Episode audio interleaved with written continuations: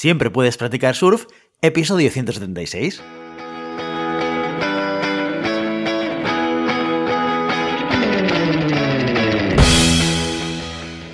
Bienvenido y bienvenida a Siempre puedes practicar surf, el podcast diario sobre recursos humanos. Este podcast está pensado para profesionales de recursos humanos, gerentes o jefes de equipo y podrás encontrar técnicas, consejos, ideas, conceptos y noticias sobre la gestión de personas. Eso sí, con un enfoque práctico y aplicable. Hoy episodio 176 del viernes 25 de febrero del 2022, programa muy interesante porque lo dedicamos a vuestras preguntas concretas con retos sobre gestión de personas y recursos humanos. Pero antes, dejadme que os recuerde que podéis encontrar más contenido en nuestro blog e información sobre nuestros servicios en nuestra web, en globalhumancon.com. Desde allí os podréis apuntar a nuestra newsletter para no perderos nuestros webinars, streamings y todo el contenido de actividades que organizamos desde la consultoría Global Human Consultants. Pues hoy viernes tocan preguntas y respuestas y empezamos con la pregunta de Sara, que dice lo siguiente. Hola GHC. Hace seis meses se incorporó en la compañía una chica nueva. Soy su manager y soy nueva en este rol. Al principio, su actitud y su desempeño eran muy buenos, pero desde hace unas pocas semanas su comportamiento ha cambiado. Está distante, su rendimiento ha caído un poco, parece distraída. Lo cierto es que tanto yo como mi jefa estamos preocupadas. ¿Cómo crees que debería proceder? ¿Debería esperar a la reunión one-to-one bimensual o hablar con ella ahora? ¿Debería abordar el tema más en el sentido de ¿estás bien? o desde un plano puramente profesional estilo creo que tu rendimiento está bajando? Como digo, soy nueva en esto, así que cualquier consejo que puedas dar es bienvenido. Saludos y gracias. Muy bien, Sara, pues mm, primero de todo, felicidades por este nuevo rol como manager que tienes. Es mucha responsabilidad y hay que aprender muchas cosas. Te estás encontrando con algunas de ellas en la pregunta, ¿no? O en el caso, en, la, en el contexto que nos estás contando. Perfecto. Pues mira, yo te diría que cuando hablamos de, de alguna situación en la cual una persona de nuestro equipo está teniendo un rendimiento que está por debajo del esperado, lo primero que tenemos que hacer es hablar con ella directamente. No hay que esperar al one-to-one bimensual planificado, ni a la evaluación del rendimiento, ni a, ni a nada por el estilo.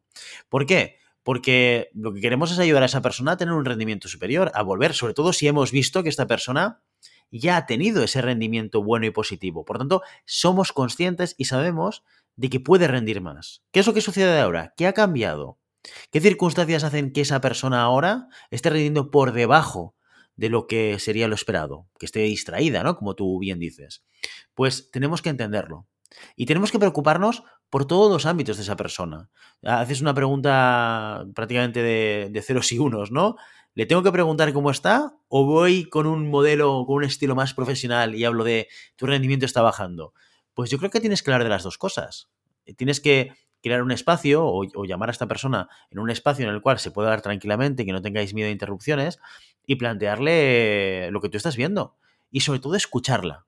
¿Mm? Tienes que plantear, oye, pues eh, eh, desde hace un tiempo estoy viendo que el rendimiento está bajando por circunstancias concretas y es muy importante que tengas ejemplos. He visto que ha pasado esto, en, este, en esta entrega no hemos llegado o la calidad de este trabajo no ha estado en línea con lo esperado. ¿Vale? Tienes que poner ejemplos muy concretos para que sea eh, palpable y evidente que ha habido una bajada de rendimiento. Y luego preguntarle por, por qué estás haciendo esto. ¿Te pasa algo? ¿Estás haciendo algo en tu entorno profesional o personal que te esté impidiendo el hecho de hacer las entregas en tiempo o, de llevar la calidad? ¿Es, ¿Es algo en lo que yo te puedo ayudar? También tenemos que ponernos en esta perspectiva. ¿Por qué?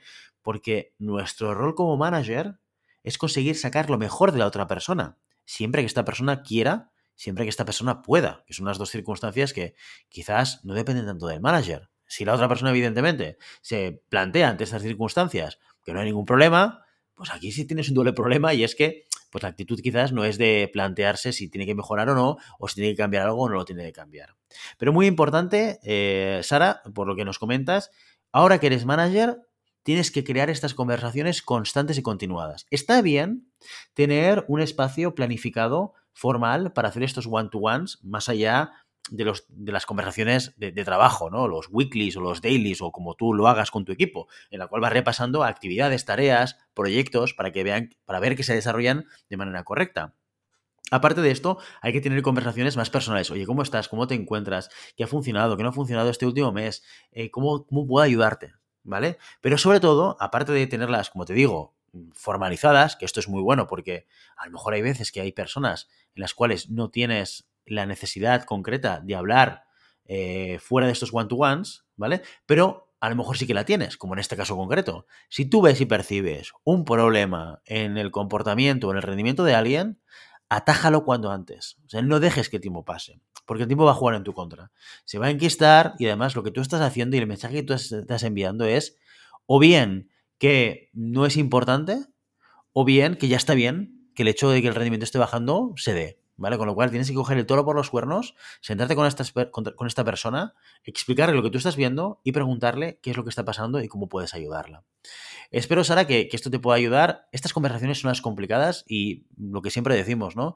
Que es lo que, lo que te convierte o lo que te da responsabilidad como manager, tener que interactuar con personas, escucharlas y ayudarlas a mejorar, a desarrollarse y a reubicarse dentro de un proyecto. La siguiente pregunta nos llega de parte de Alfonso, que nos dice lo siguiente. Dice, en mi trabajo nos han dado un teléfono de empresa y nos obligan a tenerlo encendido todo el tiempo, por si hay alguna emergencia. El caso es que suelen llamarme fuera de hora y siempre lo cojo por temor a que me puedan echar si no me encuentran disponible, aun cuando ya he hecho mis ocho horas. ¿Esto es legal? ¿Qué opciones tengo ante esta situación? Muchas gracias.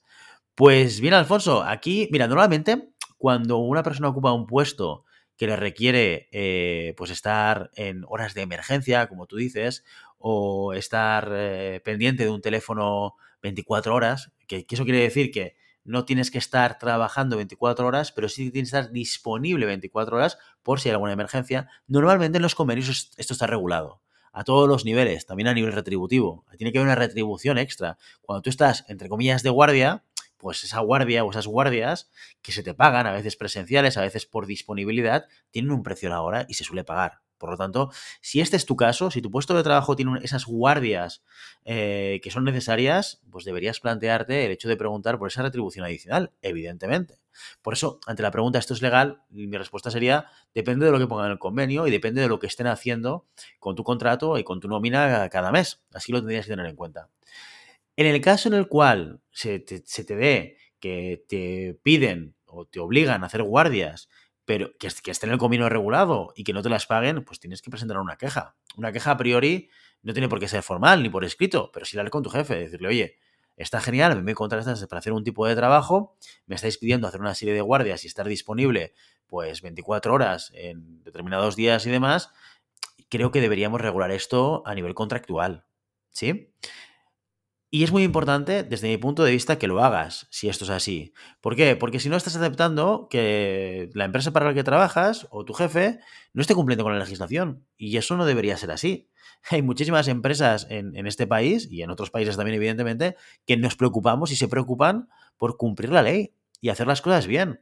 ¿De acuerdo? Por lo tanto, si estás en un entorno y un contexto, en una empresa en la cual se está haciendo algo que no es legal, como puede ser esto, el pedir a los trabajadores que trabajen en guardias cuando no hay una retribución extra, tienes que levantar la mano, tienes que presentar una queja y en caso de que esto no funcione, hay muchas vías legales para poder hacerlo. Al final muchas veces lo que hay que hacer es coger, levantar la mano y ir de otro sitio donde realmente haya una cultura de empresa donde cumplir con la legislación sea un valor mínimo de trabajo. Espero, Alfonso, que esto te ayude un poco y que te pueda dar eh, algo de luz, evidentemente con más detalle y con más eh, profundidad sobre tu caso, eh, se pueden sacar, pues seguramente, consejos mucho más personalizados. Pero si no, siempre, Alfonso, en caso de que tengas dudas, abogado laboralista. Vete a un especialista a explicarle tu caso y él, desde una perspectiva legal, te podrá decir qué pasos puedes seguir o qué puedes dar para pues, proteger tus derechos, que también eh, es algo que tendrías que hacer. Por último, nos vamos a la tercera pregunta de este viernes, que es de Raúl, que nos explica una situación complicada. Dice, hola, vengo a contaros mi surrealista situación. Ayer, como cada mañana, fui a la oficina y descubrí que una de mis compañeras cambió todas mis cosas de sitio y la trasladó a otro escritorio. Por supuesto, no me preguntó nada ni me pidió permiso. Empezamos a discutir y nuestro jefe salió a ver qué estaba pasando. Ella, sin dejar que yo me explicara, empezó a enumerar todas las razones por las cuales tenía que cambiarse de sitio, como por ejemplo que estaba demasiado cerca del aire acondicionado y eso le hacía sangrar la nariz. Mi jefe entiende que yo esté enfadado, pero tampoco parece que vaya a hacer nada al respecto. ¿Cómo debería abordar el tema? Solo llevo tres meses en la empresa y es un contrato temporal. ¿Me sigo quejando o no tengo más remedio que rendirme y tragarme la frustración? Bueno, Raúl, pues lo que tú dices es un tema muy complicado y también muy personal. ¿eh? Yo voy a intentar responder desde mi punto de vista, que también va a ser muy personal. Lo primero que me pregunto aquí es cuán importante es el mantener el espacio de trabajo que tenías antes de que esta persona te lo cogiese. ¿Vale? Si es algo muy relevante o no. ¿Por qué? Porque esto es lo que va a determinar cuánta presión vas a hacer para recuperarlo o no. Mm, entiendo que muchas veces, y en estos casos, no es tan importante el hecho como las formas. Probablemente, eh, si el sitio no es tan relevante para ti, Raúl, seguramente si esta persona se te hubiese acercado, te hubiese dicho, oye, Raúl, ¿te importa que nos cambiemos los sitios? Tengo un problema porque al estar cerca del aire acondicionado me sangra la nariz. Te agradecería, si no fuese molestia para ti, que nos cambiásemos el sitio. Ante un planteamiento como este, pues muchos de nosotros diríamos, sí, no hay ningún problema. Pues ya lo entiendo, es muy molesto esto de la nariz que me cuentas y es un tema muy personal, a mí no me pasa. Nos cambiamos el sitio, no hay ningún tipo de problema. Pero claro, las formas han sido, pues, con alevosía y nocturnidad. Cuando no estabas, ¡pum, pum!, te han cambiado el sitio. Y eso no está bien. También vamos a verlo desde otra perspectiva, y es, ¿cuál es mi objetivo? Si mi objetivo es recuperar mi sitio, pues seguramente tendré que ir a mi jefe a explicarle qué es lo que pasa y a decirle que, oye, el sitio que yo ocupaba era el que debería ocupar. ¿Sí? Si no es tan importante, también nos podemos plantear el hecho de que quizás tenemos que ayudar a esta persona y a la organización en general. Deberíamos, de alguna manera, ayudar a esta persona a no repetir comportamientos como este. Porque, ojo, aquí el problema de base es que esta persona no solamente ha hecho un cambio sin avisar y sin pedir permiso, sino que además, si no hacemos nada, el mensaje que le estamos enviando es, esto está bien, cuando quieras cambiar algo lo cambias, no hace falta que pidas permiso, adelante con todo. Y eso tampoco debe ser así. Entonces, seguramente, si en esta circunstancia ¿eh? el sitio no me importa mucho, ¿vale? Tampoco voy a hacer fuerza para conseguirlo, pero sí que quiero ayudar a esta persona que se plantee este tipo de comportamientos, tener una conversación con ella y decirle, oye, no lo entiendo. Eh, ¿Te parece lógico que hayas cambiado de sitio de un sitio a otro sin haberme preguntado y sin haberme avisado? Porque yo ya entiendo tus problemas, pero es evidente, o, no sé si entiendes, que haberlo cambiado de manera unilateral, sin haber preguntado, sin haberme pedido permiso, sin haberme dicho nada, pues como es como algo muy sorprendente y, eh, y un poco agresivo, ¿no? Intentar ver o entender el punto, de, el punto de vista de la otra persona y sobre todo intentar ayudarla para que se dé cuenta de que, ojo con estos comportamientos, porque son comportamientos que le pueden pues, eh, causar un problema a medio o largo plazo con otras personas. ¿Qué pasa si mañana en vez de cambiar de sitio es cambiar un informe?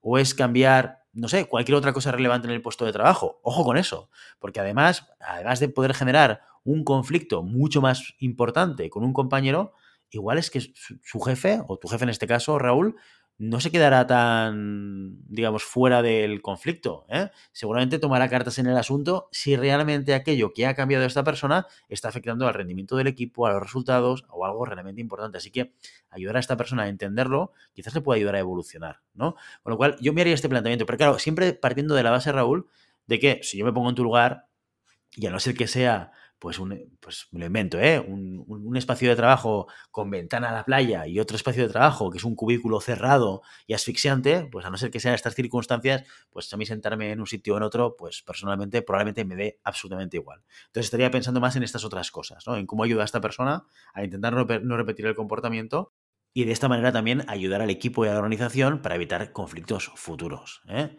Y con esto no quiero decir, como tú preguntas al final, ¿eh? Oye, me rindo y me trago la frustración. No, mm, insisto, si no te importa tanto el tema del sitio, yo creo que es un acto de madurez. Una madurez a la hora de gestionar esta situación que, por ejemplo, la otra parte, la otra persona, pues no ha demostrado, seguramente teniendo un comportamiento un poquito más infantil. Pero bueno, para eso también estamos, para ayudar a los demás a darse cuenta de cosas que no están funcionando. Espero que esto te sirva, Raúl, y que encuentres una solución a la situación del cambio de sitio. Y mientras tanto, ya sabes, no puedes detener las olas, pero siempre puedes practicar surf. Y hasta aquí nuestro episodio de hoy. Como siempre, queremos invitaros a que os pongáis en contacto con nosotros, nos deis vuestra opinión y nos sugeráis si tenéis algún tema o alguna pregunta concreta. Lo podéis hacer a través de la página de contacto en globalhumancom.com barra contáctanos o a través de las redes sociales. Estamos en Facebook, en Instagram, en Twitter y en LinkedIn. Y si el contenido de este podcast te gusta, no te olvides suscribirte, darnos 5 estrellas en iTunes y me gusta tanto en iVoox como en Spotify. Igualmente recuerda que puedes encontrar más contenidos, noticias y recursos en nuestra web, en globalhumancon.com. Muchas gracias por todo, por tu tiempo, por tu atención y por tu interés en estos temas sobre la gestión de personas. Nos escuchamos la semana que viene, el lunes, con una nueva entrevista interesantísima. Hasta entonces, feliz fin de semana.